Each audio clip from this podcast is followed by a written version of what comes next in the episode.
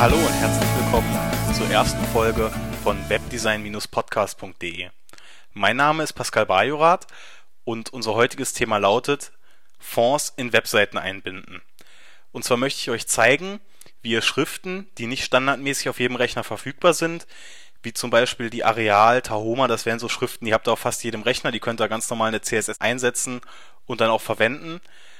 Und dann gibt es aber auch noch Schriften, die zum Beispiel nicht überall verfügbar wären, wie zum Beispiel kommerzielle Schriften wie die Myriad Pro von Adobe.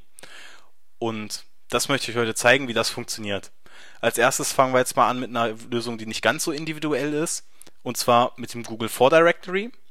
Das Google For Directory bietet euch die Möglichkeit, über die CSS-Funktion Add Font Face eine kleine Auswahl hier von circa 18 Schriften in eure Webseite einzubinden. Das sind hier hauptsächlich Open Source Schriften, wie zum Beispiel hier die Rini Beanie, die möchte ich euch jetzt kurz zeigen. Funktioniert alles relativ einfach. Ihr ruft einfach die Webseite hier vom Google For Directory auf. Das ist http://code.google.com slash webfonds. Bekommt dann hier direkt die Liste wählt hier den gewünschten Fond aus, wie hier beispielsweise die Rini Beanie, bekommt dann auf der nächsten Seite eine, ein paar Beispiele mit angelistet, hier in den verschiedenen Größen, wie sich das Ganze als Fließtext macht.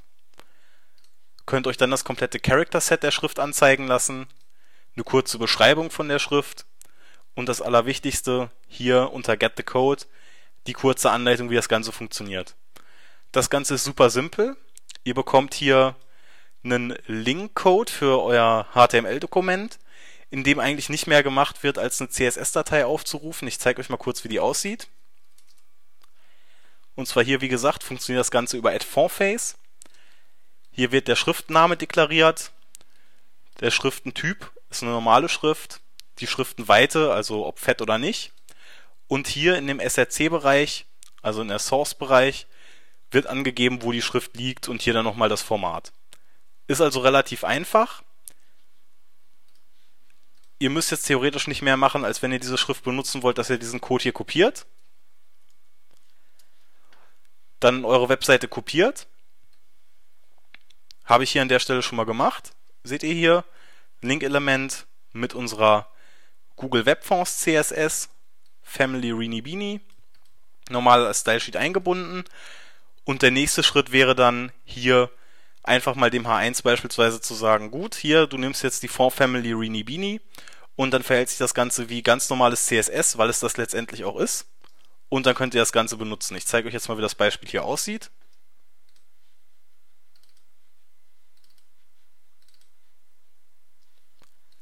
Und schon haben wir hier unsere Rini Beanie mit drin. An der ganzen Sache ist nicht wirklich irgendwo ein Haken mit dran. Es ist stinknormales CSS, das heißt alle Angaben wie normal Color, Text Decoration, Font Size funktioniert alles ganz normal. Also das definitiv eine der besten Lösungen, vor allen Dingen ohne großartig irgendwelche Tricksereien, ohne dass Flash benötigt wird, ohne dass JavaScript benötigt wird. Es muss einfach nur ein Browser da sein, der die CSS-Eigenschaft Add Fontface unterstützt. Das wäre hier unser erstes Beispiel, was wie gesagt ein bisschen eingeschränkt ist durch die Open Source Schriften. Ihr habt natürlich auch die Möglichkeit, das Ganze selber zu machen. Ihr könntet beispielsweise, kopieren uns hier mal den Fontface-Kram, legen uns hier kurz nur eigenen CSS an, euch sowas selber machen. Zum Beispiel, wenn ihr jetzt die Myriad verwenden wolltet, hier Myriad Pro als Schriftname, For-Style Normal, For-Weight Normal und könntet dann jetzt hier an der Stelle in diesem URL-Bereich, wenn ihr eine TrueType-Font auf dem, auf dem Server habt, zum Beispiel hier aus dem CSS-Ordner raus, in den Fonts-Ordner und dann myriad.ttf und könntet euch so hier natürlich auch eure eigenen Schriften einbetten. Problem bei der ganzen Sache wären hier die Lizenzen und zwar, weil einfach jeder, der sich hier dann auf der Webseite so ein bisschen umguckt und vor allen Dingen auch in der CSS-Datei, dann hier aus dem Ordner natürlich die Schrift runterladen könnte. Kann gegebenenfalls Lizenzprobleme geben. Deswegen ist das zwar eine Lösung, die super funktionieren würde, was aber halt aktuell noch nicht mitspielt, sind die ganzen Lizenzen für diese Schriften. Die nächste Möglichkeit, die ich euch zeigen möchte, ist mit dem Coupon-Skript. Das Coupon-Skript ist auch ein Open-Source-Projekt und zwar bietet euch das diese Möglichkeit, dass ihr hier über einen Generator eine Schriftdatei hochladet, also einen, einen TrueType-Font oder, oder einen OpenType-Font und dann wird euch hier von diesem Generator eine JavaScript-Vordatei generiert. Diese JavaScript-Vordatei kann dann nachher in eure Webseite eingebunden werden und wird zusätzlich dann mit dem Qfont-Skript so funktionieren, dass ihr dann beispielsweise sagen könnt, hier alles, was in einem H1 drin steht, soll jetzt bitte in diese Schrift umgewandelt werden. Ist eine super Möglichkeit, weil hier dann vor allen Dingen auch Schriften berücksichtigt werden können, die nicht standardmäßig drin sind oder die auch vielleicht auch nicht unbedingt Open Source Schriften sind. Hier ist der Sicherheitsaspekt noch ein bisschen höher. Ihr habt nicht die Original TTF oder OTF Dateien auf dem Server liegen. Das wäre Punkt 1. Und Punkt 2 wäre, ihr könnt hier auch das Ganze noch zusätzlich ein bisschen schützen über eine Sicherheitsfunktion. Aber das zeige ich euch jetzt einmal ganz generell. Und zwar am Beispiel der Trebuchet MS. Ist zwar eine Standardschrift, aber die nehmen wir jetzt trotzdem. Hier Trebuchet MS, die TrueType-Form auswählen laden wir hier bei Regular Typeface hoch, könnten hier einen Font Family Namen angeben, wenn wir mehrere Schriften verwenden. Haben wir jetzt in diesem Fall aber nicht, deswegen bleibt das Feld leer.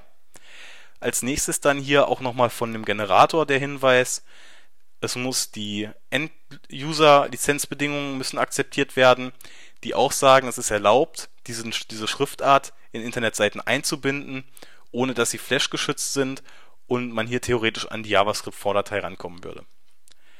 Der nächste Dialog wäre, dass wir hier einstellen können, welche Lettern von der Schrift überhaupt mit eingebunden werden sollen. Das heißt, man kann hier die Schriftdatei noch um einiges verkleinern. Man kann hier beispielsweise sagen, es sollen definitiv alle Zeichen eingebunden werden. Das macht diese JavaScript-Vordatei natürlich extrem groß. Wir haben die Möglichkeit zu sagen, nein, es sollen hier nur Uppercase-Letter hochgeladen werden, also die Großbuchstaben, oder Lowercase, die Kleinbuchstaben. Numerals und Punctation, also Zahlen und äh, Punktationen, Punkt, Komma und so weiter. Das heißt, das hier wären so die Basics, die man eigentlich fast überall braucht. Uppercase, Lowercase, Zahlen und Punktationen. Könnten die jetzt hier auswählen, haben dann alle möglichen Sonderzeichen, die beispielsweise nicht mit dabei wären oder kyrillische Zeichen, die wir aber beispielsweise auch nicht brauchen und dadurch, dass wir nochmal einiges an Größe sparen können. Scrollen dann weiter runter und hier haben wir jetzt nochmal ein zusätzliches Feld und zwar könntet ihr hier jetzt sagen, gut, äh, ich brauche nur Großbuchstaben, aber zusätzlich vielleicht noch das kleine a. Dann könnt ihr hier noch zusätzliche Einzelcharakter mit angeben, die hier mit generiert werden sollen. Dann hier eine extrem wichtige Funktion, und zwar die Sicherheitsfunktion. Und zwar könnt ihr hier die Benutzbarkeit dieser, dieser JavaScript-Fonddatei auf eine bestimmte Domain re ähm, reduzieren. Das heißt, ihr könnt sagen, diese JavaScript-Schriftdatei soll zum Beispiel nur unter www.webdesign-podcast.de funktionieren. Und dann würde es zum Beispiel nicht funktionieren, wenn sich jetzt jemand die Datei von unserer Webseite runterlädt und versucht sie dann auf xyz.de zu verwenden, würde nicht funktionieren. Das heißt, hier bei kommerziellen Schriften nochmal extrem wichtig. Das nächste hier, da könnt ihr die Standardeinstellung belassen. Scrollen dann ein bisschen runter.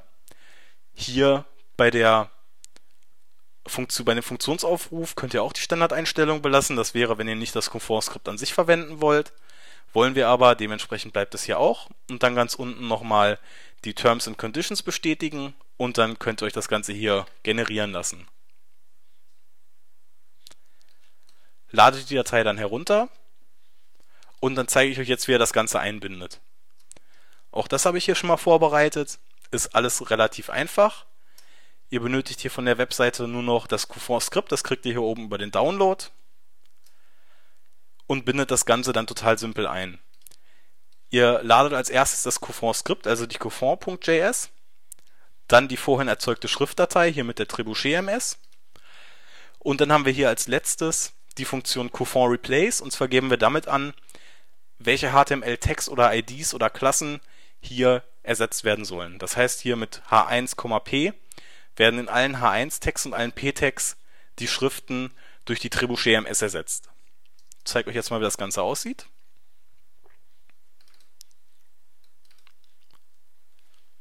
Sieht aktuell so aus. Und Vorteil ist hier, ähnlich wie, zu, wie die Variante vom Google For Directory oder generell Add Foreface, ihr könnt auch hier die Schriften weiterhin über CSS ganz regulär gestalten. Das heißt, ihr habt hier nicht die Möglichkeit, beziehungsweise ihr müsst, ihr könntet zwar schon, es gibt die Möglichkeit, das Ganze über JavaScript einzustellen, ihr habt aber nichtsdestotrotz weiterhin hier die Möglichkeit, das Ganze auch weiterhin über CSS einzustellen. Das heißt, über CSS hier eine Farbe zu vergeben, Schriftgröße oder zum Beispiel auch den Zeilendurchschuss. Gerade hier bei dem Zeilendurchschuss ist aber relativ wichtig, das funktioniert nur, wenn ihr an einem Strict-Dokument arbeitet. Das heißt, es gibt zwei Typen von HTML, einmal Transitional und einmal Strict. Und Funktionen wie hier, oder beziehungsweise Attribute wie LineHate funktionieren nur in Strict-Elementen, beziehungsweise Strict-Dokumenten. Und an sich von der Stylbarkeit genau dasselbe wie auch at Fontface. Einziger Nachteil hier natürlich, es kann nichts markiert werden, da es sich hier um generierte Bilder handelt. Ihr seht, wenn ich das hier so ein bisschen ziehe, dann kommt hier so ein bisschen da die Bildansicht vom Firefox. Und zwar liegt es daran, dass das Skript hier aus dem ganzen Text kleine Bilder macht. Das heißt, wir haben jetzt nicht wirklich die Möglichkeit, irgendwas zu markieren. Deswegen eignet sich das auch nicht unbedingt für den Fließtext. Ist aber gerade bei Überschriften eine relativ gute Möglichkeit. Gerade wenn irgendwo ein CMS ist und man jetzt nicht für jede Überschrift irgendwo ein neues Bild in Photoshop ausschneiden möchte, ist sowas relativ gut geeignet. Ich hoffe, ihr könnt mit den Infos, die ich euch hier gegeben habe, was anfangen. Ich werde dem Podcast, dieser Podcast-Folge, alle Dateien, die ich hier erstellt habe, auch nochmal als Download mit dazu packen, sodass ihr euch das Ganze angucken könnt und auch selbst ein bisschen probieren. Und dann hoffe ich, dass ich euch damit helfen konnte und wünsche euch viel Spaß beim Nachbauen. Und ich würde mich freuen, wenn ihr weiterhin ein bisschen auf unserer Webseite surft. Ihr findet natürlich alles, was ich euch jetzt erklärt habe, auch nochmal in Schriftform hier auf unserer Webseite. Und zwar jeweils hier in den Shownotes zum Podcast sind hier jeweils die beiden Artikel einmal über das Google For Directory und hier über die Coupon.